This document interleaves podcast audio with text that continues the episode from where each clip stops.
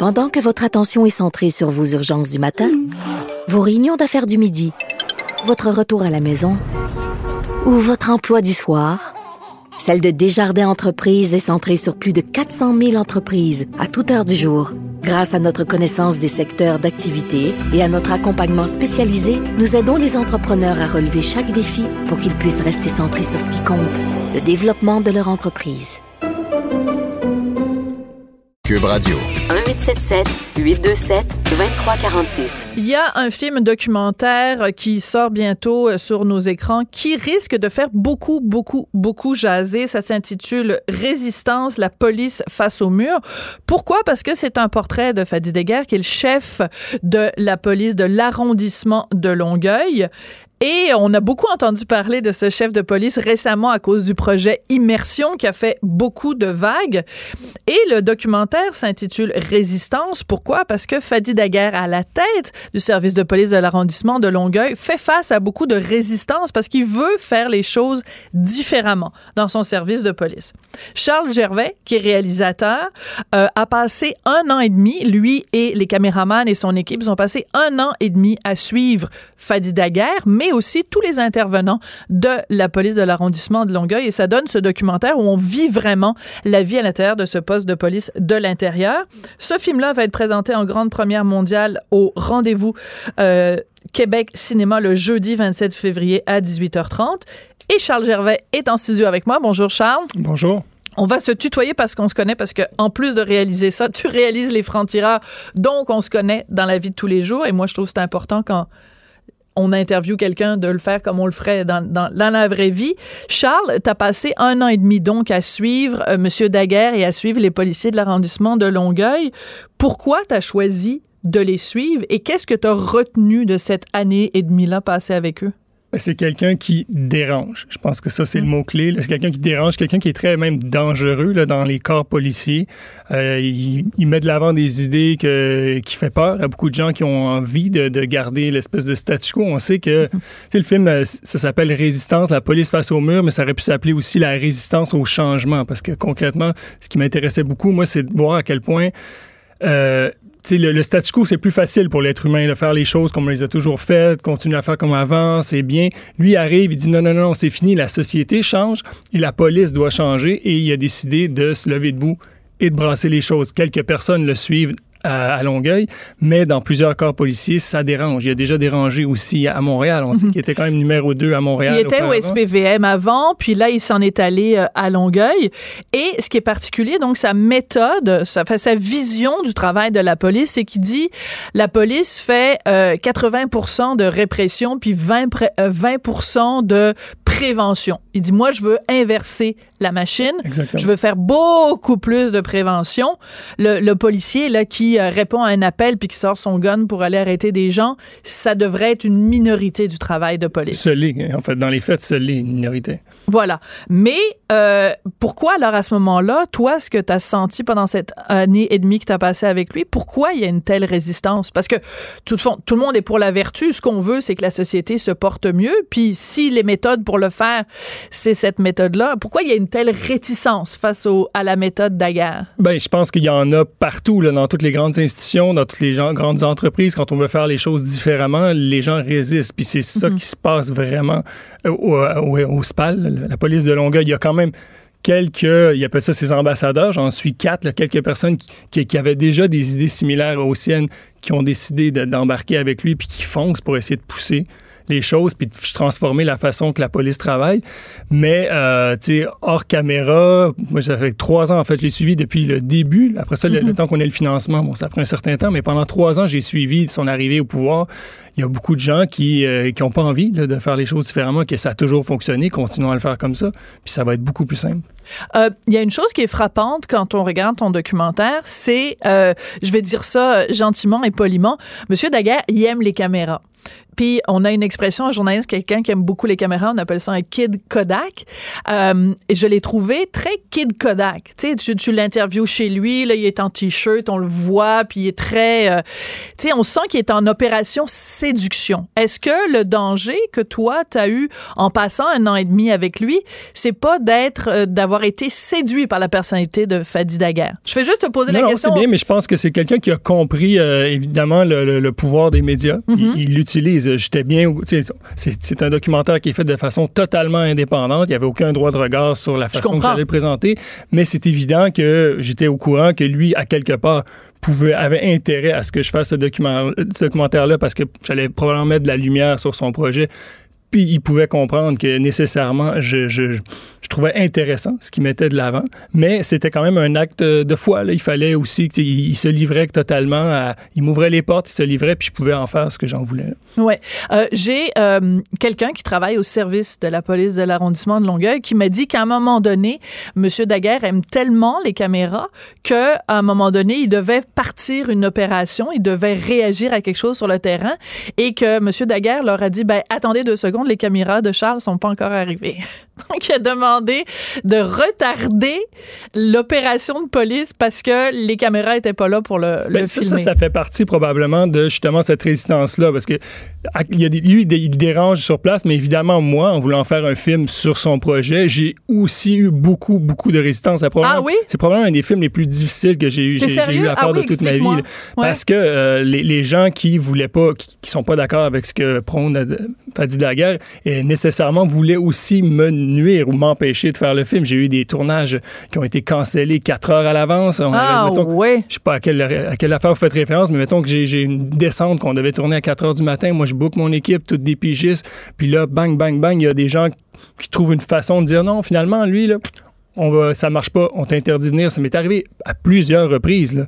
À un Ah, tel- ça, c'est intéressant. Donc, tu n'as pas eu de que- collaboration de, des gens sur le terrain? Je, je- je l'avais du grand chef et j'imaginais justement qu'avec cette collaboration-là, c'est une structure Wow. militaire. Je me disais, OK, ça va bien aller. Mais non, non, ça allait pas bien. C'était très, très, très difficile. Et les accès et les tournages que j'ai réussi à obtenir, c'était au compte-goutte. Chaque journée a été négociée et renégociée et renégociée avec multiples bâtons dans les roues. là.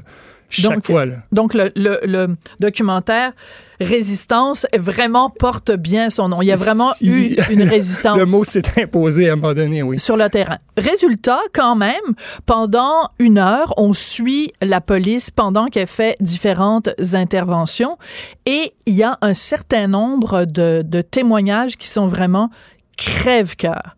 On se rend compte, parce que, tu sais, monsieur et madame tout le monde, là, puis j'inclus les journalistes euh, là-dedans, on pense qu'on sait ce que fait la police, mais on se rend pas compte à quel point ils sont confrontés à des situations absolument dégueulasses. Et à un moment donné, M. Daguerre, justement, raconte euh, qu'il y a euh, un, gars qui est allé voir une prostituée et que, bon, il a fait ce qu'il avait à faire.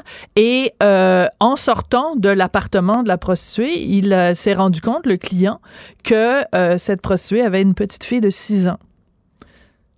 Je te laisse raconter la suite. Ben, c'est comme- ben, c'est une histoire sordide qui malheureusement est fait partie de leur quotidien. Là. Je veux dire, j'en ai parlé parce que bon, on parle de la résistance, mais le, le- un, un- un des projets, que, le projet sur lequel s'intéresse le film, c'est comment on peut lutter contre l'exploitation Mhm. sexuelle différemment. Fait que nécessairement, on plonge un peu dans cette réalité de l'exploitation sexuelle, des histoires épouvantables.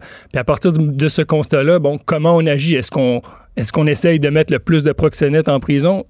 Bon, ça marche pas. C'est ça le constat. C'est qu'ils essayent, ils essayent, ça marche pas. Les gars ressortent. Il y en a des nouveaux qui se font recruter à 11 ans, 12 ans, 13 ans. Fait que là, l'idée, c'est ce que, ce que je documente dans le film, c'est qu'OK, Fadi et une équipe essaient de dire essayons de faire ça différemment, essayons de voir comment on peut aborder les, les- les jeunes, aborder les jeunes filles, les jeunes hommes plus tôt pour essayer de voir Mm. comment ils embarqueraient pas dans, dans, dans cette, euh, dans ce vice-là. là. Mais tu nous as pas raconté la fin de l'histoire. Qu'est-ce qui est arrivé à la fin de l'histoire? La fin de l'histoire, c'est une histoire sordide là, qui, qui- qui raconte parce que Fadi disait que quand il est arrivé à Longueuil, il se rendait compte qu'il y avait quand même une forte, il y avait des criminalités assez euh, dégueulasses là, qui existaient sur le territoire. C'est pas juste une petite ville dortoir tranquille. Donc, euh, écoute, l'histoire, c'est que le, le client finit par euh, demander à avoir la fille de la prostituée, puis il donne 100 dollars et il, bon, Il viole, fait il viole la petite avec fille. la petite fille, ouais. C'est vraiment... euh, C'est déprimant. C'est un film qui est déprimant parce que on sait qu'il y a de l'exploitation sexuelle, on ne sait pas comment s'y prendre et on sait pas, tu sais, je veux dire, c'est difficile de savoir quelle est la bonne façon de s'attaquer euh, à ce fléau-là. À un moment donné, tu as suivi donc la, la, la, police quand ils font euh, une descente, entre guillemets, dans un salon de massage et on comprend que la loi a changé. Avant, la loi, c'était, euh, la répression était envers les femmes qui faisaient ce, métier-là, alors que la loi maintenant a changé et que la répression vise soit les proxénètes, soit les clients. Donc, on débarque avec les policiers dans ce salon de massage et là, c'est très surprenant parce que les policiers et les policières s'assoient avec les filles qui travaillent dans le salon de massage et leur parlent. Et ça, j'avoue que c'est un travail qui est complètement différent de ce que fait la police d'habitude. Complètement. Et je pense que ce qu'on arrive à sentir dans le film aussi, c'est à quel point c'est déstabilisant pour le corps policier. C'est qu'on leur demande vraiment de faire autre chose, d'arriver là, puis tout d'un coup, euh, pas courir, puis on vous arrête, euh, arrêtez. C'est de dire non, non, non, on va aller rencontrer la, la, prostituée, on va essayer de lui offrir euh, des services, on va essayer de l'aider à avoir c'est quoi ses besoins, comment on peut la sortir de là? Le but, c'était pas nécessairement d'attraper d'attraper le client ou d'attraper, bon, s'il y avait même un proxénète, mais c'est vraiment d'aller rencontrer la jeune fille. que oui, sur papier, c'est intéressant, mais dans les faits, les policiers, c'est tout à fait nouveau. Oui. Alors, on va écouter euh, un extrait. Donc, on va écouter la bande-annonce de ce film qui, je vous le dis, ça va faire jaser. Hein? T'es conscient, Charles, ça va, ça va, ça, va, ça bouscule pas seulement parce que Fadi Daguerre lui-même bouscule, mais parce que ça change complètement notre vision de c'est quoi une police. Parce que à un moment donné, il parle à ses troupes puis il leur dit ben vous allez me dire que c'est de la police bonbon. Donc ça va provoquer des discussions. En tout cas, on, écoute un extrait de ce film donc Résistance, la police face au mur. aux appartements 2 et 3, à cet endroit-là qui devrait avoir peut-être trafic de stupéfiants ainsi que de la prostitution. OK, 5 mars au GI, euh, c'est un go.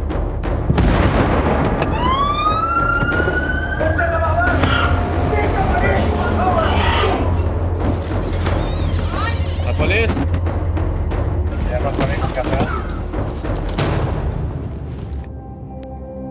L'ancien numéro 2 du SPVM se voit confier les rênes du service de police de l'agglomération de Longueuil, une décision qui cause des remous. Ce que j'ai vraiment compris, j'en suis même convaincu, c'est que si on garde cette culture de combattant du crime, je vous dis, on s'en va directement dans le mur.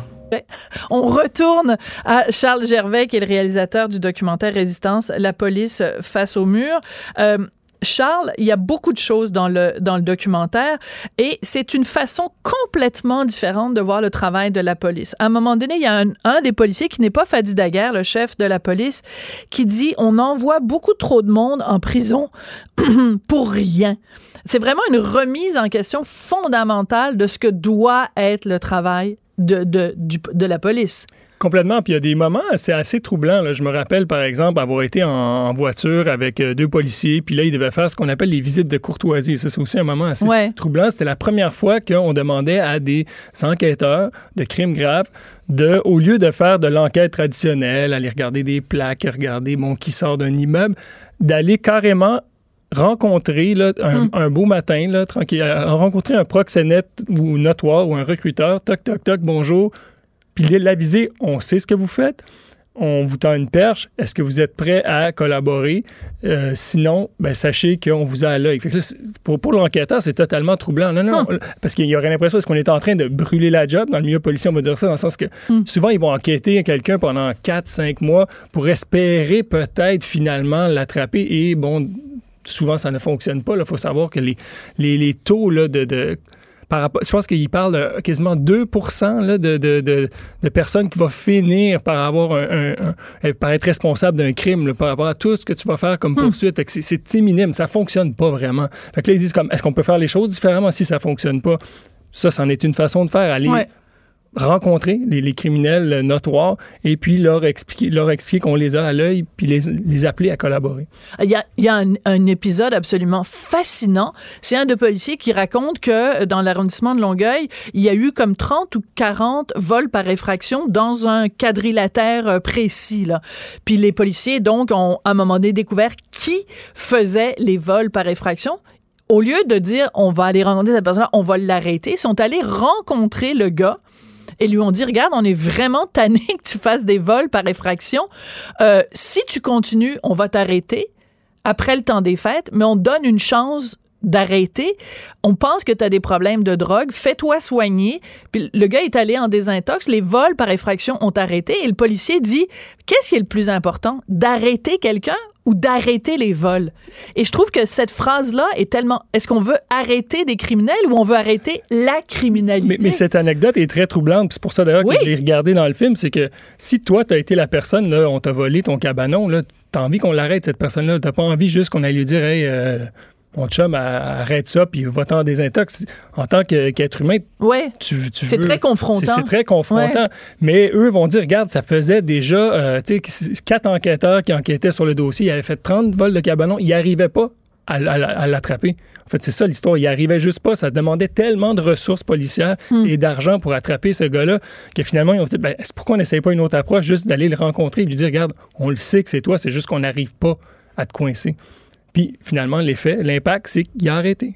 Ouais, mais c'est ça aussi qui prête le flanc à des observateurs qui regardent ça de l'extérieur et qui disent ben c'est de la police bonbon, c'est de la police amie, puis c'est de la police minou minou. Alors ce qu'on veut c'est la loi et l'ordre, puis on veut des arrestations, mais en même temps, t'interviews des gens, je pense il y a une, policière en particulier, Fanny, qui dit ben euh, des fois, est-ce qu'on faisait des arrestations juste pour que ça paraisse bien, parce que on pouvait comme remettre un rapport à la fin de l'année en disant ben on a arrêté tant de gens oui, on l'a fait. Puis on voulait juste, euh, tu sais, cocher des cases dans, le, dans nos dossiers. Là. Et, combien allait finir vraiment inculpé? C'est ça aussi. C'est que arrêter des gens, c'est que ça sert plus ou moins à rien. Souvent, c'est totalement inefficace. Ouais. ce qu'il dit, c'est justement, est-ce qu'on doit continuer à faire la même chose constamment si c'est prouvé que ça fonctionne pas?